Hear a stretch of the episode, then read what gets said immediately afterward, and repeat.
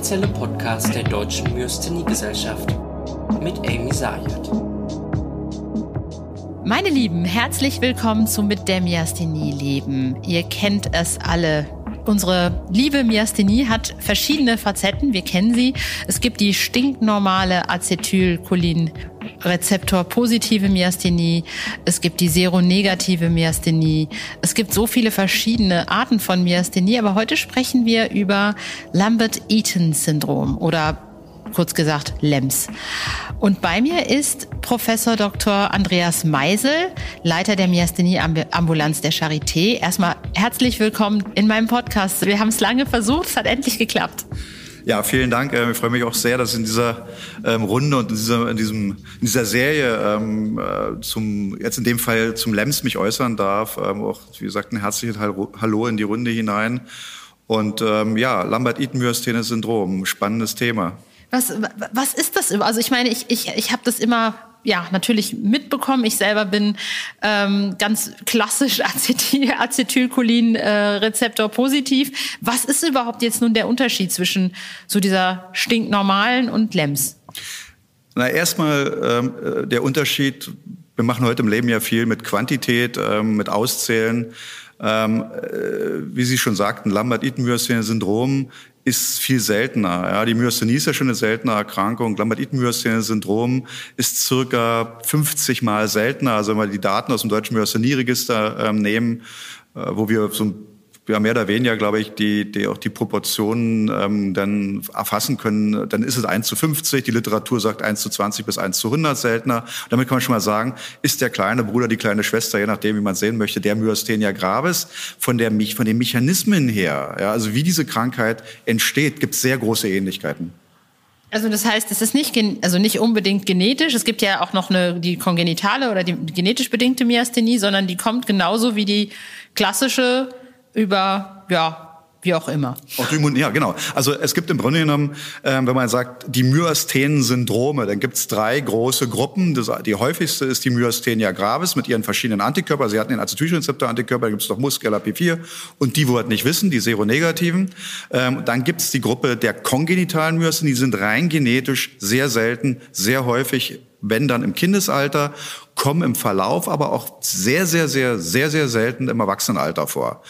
Die nehmen wir heute mal raus. Und dann gibt's Lambert-Eaton-Myasthenia-Syndrom, wie die Myasthenia gravis, autoimmun vermittelt. Also eine autoimmun vermittelte Erkrankung, die aber auch, und das ist jetzt etwas, jetzt ist ein bisschen komplizierter, der Trigger dieser Erkrankung oder die Entstehung dieser Erkrankung durch einen Tumor entstehen kann, also eine Krebserkrankung. Bei der Myasthenie, einige der Myasthenie-Patienten sind ja Thymom assoziiert. Das ist ein gutartiger ähm, Tumor, der in der äh, die, diese, diese, die Thymusdrüse ähm, liegt ja hinter, hinter dem Brustkorb. Ähm, da eine Veränderung stattfindet, die ein Tumor ist, der bösartig ist, der operiert werden muss. Beim Lambert-Eaton-Myasthenen-Syndrom, bei den sogenannten paraneoplastischen, das ist diese Untergruppe mit Tumoren, ist es in der Regel das kleinzellige Bronchialkarzinom, also schon eine sehr bösartige Tumorerkrankung. Können wir nachher vielleicht nochmal drüber reden. Aber die meisten auch dort, wir gehen heute davon aus, dass 80 Prozent also der überwiegende ähm, Mehrzahl der Patienten auch beim Lambert-Eaton-Myasthenen-Syndrom eine autoimmune Genese ohne eine Tumorerkrankung haben wie bei der Myasthenia gravis. Also äh, auch an der Stelle sind die Krankheiten gar nicht so unterschiedlich. Und wie ist es vom, ich sag mal, von, von, von den Symptomen her? Sind die gleich oder sind, ist es bei, bei LEMS anders? Äh, also erstmal ganz, das ist glaube ich jetzt die entscheidende Frage. Wie kriegen wir jetzt eigentlich die beiden Erkrankungen auseinander dividiert? Genau, das, ja, das ist, das ist, das ist, ähm, äh, also die, die Myasthenie, ja, also Myasthenia gravis, da steckt Myasthenie, die Muskelschwäche drin. Beim Lambert-Eaton-Myasthen-Syndrom steckt ja auch Myasthen drin, also die Muskelschwäche drin. Beides sind Erkrankungen, die sich dadurch auszeichnen, dass ähm, eine belastungsabhängige Muskelschwäche da ist. Das heißt, diese Menschen auch, wie die klassische Myasthenia gravis, bei Belastung schwächer werden. Jetzt gibt's aber so ein paar Besonderheiten. Und eine Besonderheit ist, dass Lambert-Eaton-Myasthene-Syndrom-Patienten äh, so, so einen kleinen Anlauf manchmal brauchen. Also die haben so Startschwierigkeiten. Am Anfang sozusagen, wenn die loslegen wollen, sind die so ein bisschen gehemmt. Wenn sie dann erstmal in Gang kommen, nach den ersten Schritten, dann geht's eine Weile lang besser und dann werden sie äh, schwächer. Das ist so eins der, der Unterschiede. Der zweite Unterschied ist, dass bei den LEMS-Patienten häufig sogenannte autonome Beschwerden dabei sind. Also es sind Störungen im autonomen Nervensystem, die zum Beispiel bei Männern zu erektilen Dysfunktionen, also Sexualfunktionsstörungen führen können, ähm, oder aber häufiger, ähm, äh, dann ist unabhängig vom Geschlecht, ähm, zu einer Mundtrockenheit. Ja, also die Patienten leiden auch häufig schon im Beginn der Erkrankung zu einer, einer sehr, sehr ausgeprägten Mundtrockenheit. Das muss man nicht haben, ja, aber viele haben's, ähm, diese Mundtrockenheit, die sehr, sehr belastend sein kann. Es ist nicht nur der Mund, sondern auch die Nasenschleimhäute sehr trocken sein können. Das ist so einer der, einer der, der, der typischen Unterschiede. Und dann haben wir so die Verteilungsformen, dass die LEMS seltener die Augen betrifft, die Augenmuskulatur ist bei der Myasthenia gravis ja sehr häufig, seltener zum Glück diese schwersten Verläufe im Sinne der Myasthenenkrise mit Intensivtherapie. Das kann bei der Myasthenia gravis 20, 30 Prozent der Menschen, wenn man nicht rechtzeitig reagiert, erwischen. Beim LEMS sind es vielleicht 10 Prozent. Also da gibt es Unterschiede. Und wenn jetzt Neurologen zuhören, ähm, dann äh, oder Ärzte, Ärztinnen, dann ähm, gibt es einen ganz wesentlichen Unterschied in der körperlichen Untersuchung.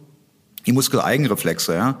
Das ist, wenn ähm, zu Ihnen als Patient jemand mit einem Hämmerchen kommt und auf ähm, unterhalb der Kniescheibe zum Beispiel raufhaut oder äh, an der Achillessehne.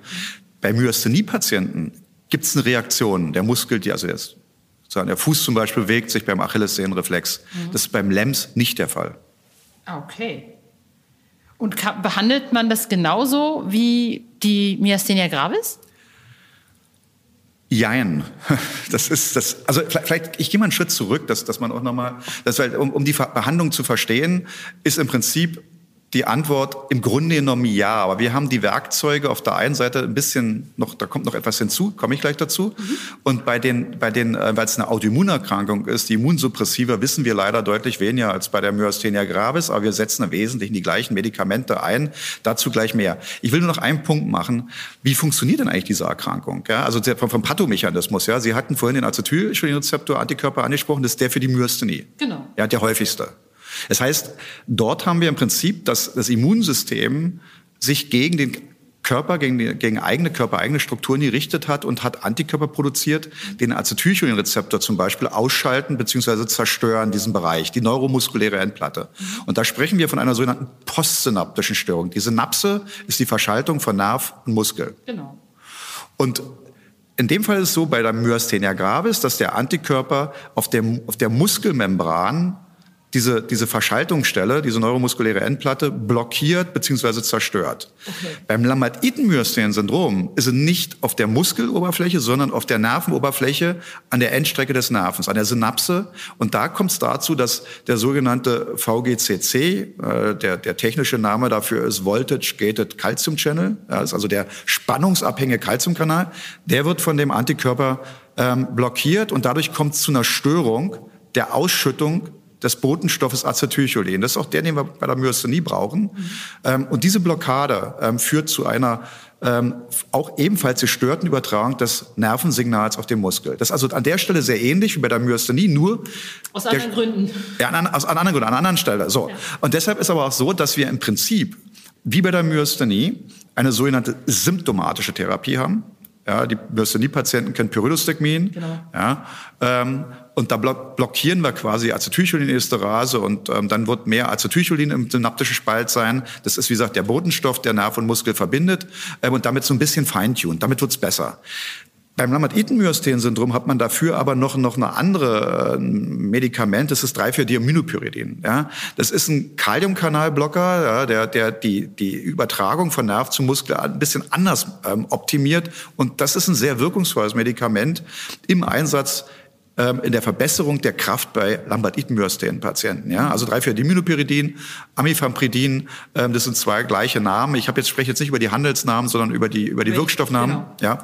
Ähm, und das ist die das ist die symptomatische Therapie. Mhm. Das ist von der Hand in den Mund gelebt, sage ich immer. Das ist etwas, wenn Sie es heute einnehmen, wenn Sie es jetzt einnehmen, nach einer halben Stunde, Stunde muss der Effekt da sein. Und der Effekt ist bei diesen, das gilt für Pyridostigmin, in der nicht retardierten Form genauso, ist nach drei, vier, fünf Stunden weg. Ja? Stimmt, ja. ja, das ist etwas, was kommt und wieder geht. Mhm. Symptomatisch, Feintuning. Ja, ähm, Sie hatten im Vorgespräch äh, mir gesagt, sozusagen, wie haben Sie gesagt, sich so ein bisschen gedopt gefühlt. Genau. Ja, ja, das, und das ist, und äh, die, die Lambert-Eaton-Myasthenen Patienten fühlen sich eben auch darunter deutlich besser und sie merken es, wenn es wirkt. Ja, für die meisten wirkt mhm. Und dann die, die, die Frage Therapie, zwei Dinge wichtig, wie bei der Myasthenie, Immunsuppressive Therapie, da setzen wir die, ja, die, die, die Standards ein, Steroide, also Prednisolon zum Beispiel, ähm, oder die Langzeitimmunsuppressive, um die Steroiddosis, die Cortisondosis, Prednisolondosis zu, zu reduzieren. Ähm, Azathioprine ist ein Standard, den wir einsetzen. Dann gibt's noch ein paar andere, ähm, auch moderne wie Rituximab, die wir bei Patienten einsetzen in Ausnahmefällen. Also das sind die gleichen Werkzeuge bei der Myasthenie. Mhm. Ähm, und der letzte Punkt bis hierher auch hier, wenn wir bei einem Patienten, das, das müssen wir suchen, wir müssen gucken, gibt es diesen Tumor? Also wir müssen mit meistens dann bildgebenden äh, Verfahren äh, suchen, ob ein solcher Lungentumor vorliegt. Und wenn so ein Tumor vorliegt, dann muss man den behandeln. Also den kann man nicht laufen lassen. Ja, das ist vollkommen klar. Und das ist natürlich, wenn man so einen findet, erstmal eine schlechte Diagnose. Klar ist, dass wir bei diesen Patienten in der Regel eine Chemotherapie einsetzen. Auch das, klar, die meisten Menschen, ähm, insbesondere die so etwas erlebt haben, ähm, wissen, wovon wir reden. Die anderen haben davor Angst und auch, will jetzt nicht sagen zu Unrecht. Aber, und das ist eine Besonderheit dieser Erkrankung, ähm, und das ist etwas, was auch eine gewisse faszinierende ähm, ja, Nachricht ist und eine gute Nachricht ist, für die allermeisten Menschen, bei denen man diese Konstellation, also die schlechte Konstellation Krebserkrankung und LEMS findet, ist, wenn man es rechtzeitig, wenn man findet es meist rechtzeitig, mit der Chemotherapie, dieser Tumor so besiegbar, dass er eigentlich ihr heilt es. Das ist ein Versprechen, was wir natürlich nicht geben können. Mhm. Aber normalerweise ist der, ist der, ist der Kleinzellbronchialkarzinom eine Erkrankung, die relativ schnell tödlich ist, weil dieser Tumor metastasiert in den Körper. Ja. Ja. Das tut er bei den LEMS-Patienten in aller Regel nicht ähm, so dass wir bei diesem, also ich habe Patienten, die kenne ich seit 15 Jahren mit dieser Erkrankung, die haben damals einen Tumor gehabt, der ist chemotherapiert worden, ja, und ähm, die, die kommen heute zu mir einmal jährlich in die Ambulanz. Ich freue mich, wenn ich die Patientinnen und Patienten sehe, ähm, und der Tumor wird wahrscheinlich wiederkommen. Ja, das ist, das ist eine große Besonderheit. Deshalb die positive Nachricht, also wenn Sie einen LEMS diagnostiziert bekommen oder wenn sie es haben und sie haben diese Tumorkonstellation, die allermeisten ähm, werden diesen Krebs besiegt haben. Ja, das ist. Also im Grunde genommen hat die Myasthenie dann ja noch was, also dieses Lambert Eaton dann noch was Gutes, dass man dann äh, in, in den meisten Fällen zumindest den Krebs besiegt. Absolut. Also es ist, also wenn man die Welt, man muss die Dinge ja auch dann wieder positiv mhm. sehen. Da, da ist diese LEMS-Erkrankung war so ein Signal gewesen und man kann es sich so vorstellen, mhm. dass ähm, hier der Tumor, das wissen wir, dass in dem in dem Gewebe äh, von diesem Tumor, von diesem äh, Lungenkrebs, mhm. werden diese VGCC, Sie erinnern sich, Voltage Gated Calcium Channel, genau. Protein exprimiert. Und unser Immunsystem hat ja eine Aufgabe, ist körperfremde, ja, Viren, Bakterien abzuwehren. Und die andere Aufgabe, die unser Immunsystem sekündlich immer wieder leisten muss, ist, im Körper zu gucken, entstehen irgendwo dieser komische Begriff, der entartet, also entstehen Krebszellen, ja. Krebsvorläuferzellen, ja. Und man stellt sich bei diesen sogenannten paraneoplastischen Syndromen und auch konkret hier beim LEMS hat man einen guten Anhalt dafür so vor, dass das Immunsystem hier es zwar nicht geschafft hat, den Krebs zu verhindern, aber ihn im Schach zu halten, ja, also ihn zu kontrollieren, mhm. zu verhindern, dass er metastasiert, ja. Und das ist ein Unterschied. Das ist bei den Menschen, die irgendwie so ein LEMS nicht haben, da ist der meistens, wenn man den Krebs diagnostiziert schon metastasiert. Da gibt es also Fremd, also schon, schon Tumorabsiedlungen in ganz anderen Organen. Und dann ist es viel, viel, viel, viel, viel schwerer, wenn nicht hoffnungslos im Sinne der Heilung eine Therapie zu machen. Ja, also ich will jetzt nicht, man kann in der Medizin nie mit 100 Prozent ähm, ähm, äh, ja die Dinge erfassen. Das ist 100 Prozent gibt's so nicht, sowohl dem Positiven wie im Negativen. Aber die die einfache Botschaft ist die allgemeine äh, allgemeine Erfahrung. Die Daten sprechen dafür, dass die Menschen, die eine ähm, Tumorkonstellation beim LEMS haben, der Tumor ähm, so gut kontrollierbar bzw. heilbar ist, dass dieses Problem dann abgeräumt ist. Und bei denen bringt es dann wahrscheinlich auch nichts, dass sie den Thymus rausnehmen, wie jetzt bei den genau. Genau, also das ist ganz wichtig. Ähm, hatte ja vorhin gesagt, wir haben bei der, bei, bei der Myasthenia gravis, wenn dann Thymom ist, dann müssen wir die Thymusdrüse rausnehmen. Da gibt es ganz nur ganz wenige Ausnahmen, weil das auch ein Tumor ist. Der wächst natürlich. Der metastasiert ähm, in aller Regel nicht. Das heißt, der hat keine Fremdtum, also äh, Tochter schwülste irgendwo in aller Regel, sondern der wächst und wird immer größer und das, da ist ja Herz, da sind äh, Gefäße, das, das macht irgendwann Ärger. Ähm, das heißt, er muss raus. Mhm. Und die Myasthenie wenn man diese Tumoren drin lässt, ist viel schlechter kontrollierbar. Ähm, aber Sie wissen auch, wir haben bei der Myasthenie ja auch diese immunmodulatorische Entfernung. Ja, das heißt, wir nehmen die Thymusdrüse insbesondere bei jüngeren Patienten, die generalisiert sind und den Acetylcholesterinrezeptor-Antikörper haben. Da wissen wir, dass die Entfernung der Thymusdrüse von je, unabhängig jeder Tumordiskussion ähm, eine Art Immunmodulation darstellt ja, und eine Alternative zu Steroiden oder Azotheoprin, also den Langzeitimmunsuppressivern darstellen. Mhm.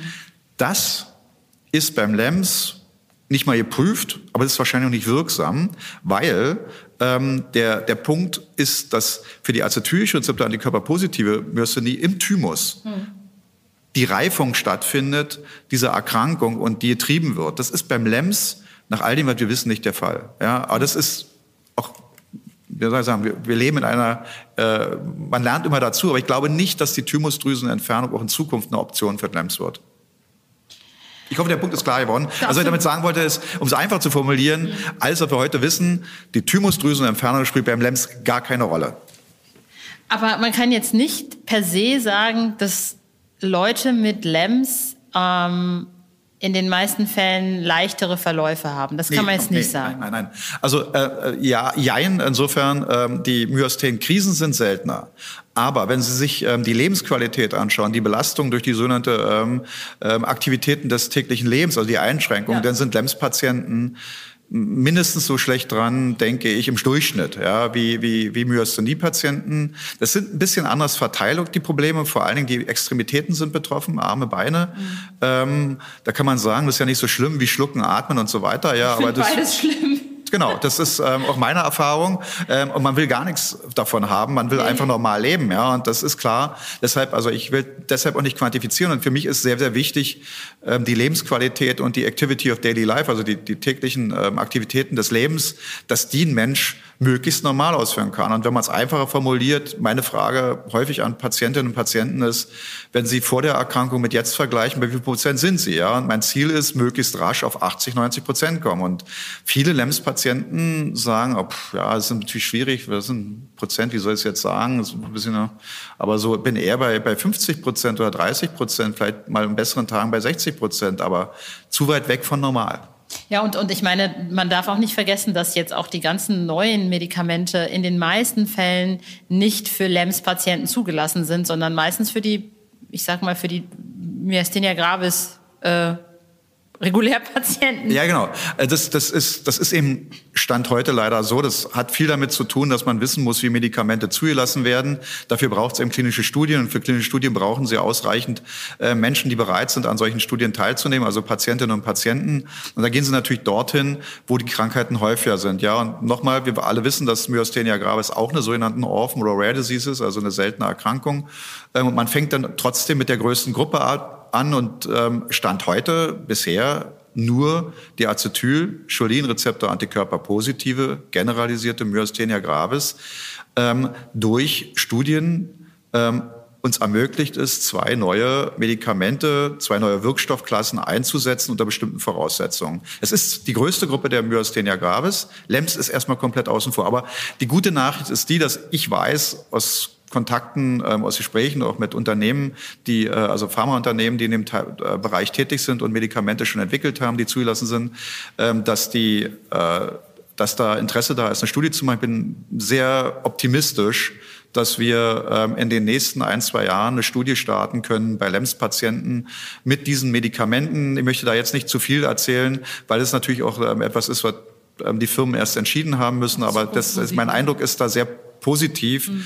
Ähm, und es gibt im Übrigen im letzten Jahr bei der ähm, bei einer Veranstaltung, wo die Lemsianer, wie ich es immer so gerne nenne, die Lemsianer der, ähm, der Deutschen Myasthenie-Gesellschaft sich ähm, äh, getroffen hatten, dass die, dass wir ähm, ähm, da eine Stimmung hatten, dass die einen Brief geschrieben haben, einen offenen Brief an die Pharmaindustrie, der auch in der DMG ähm, aktuell veröffentlicht wurde und der ist doch angekommen bei der Industrie. Es ist natürlich so, dass das jetzt aus der deutschen, äh, wenn, wenn die deutschen LEMS-Gruppe so etwas möchte, es nicht ausreicht. Aber wie gesagt, ich, ich bin mir ziemlich sicher, dass wir in den nächsten ein, zwei Jahren die Studie beginnt und dann brauchen wir noch mal ein, zwei Jahre.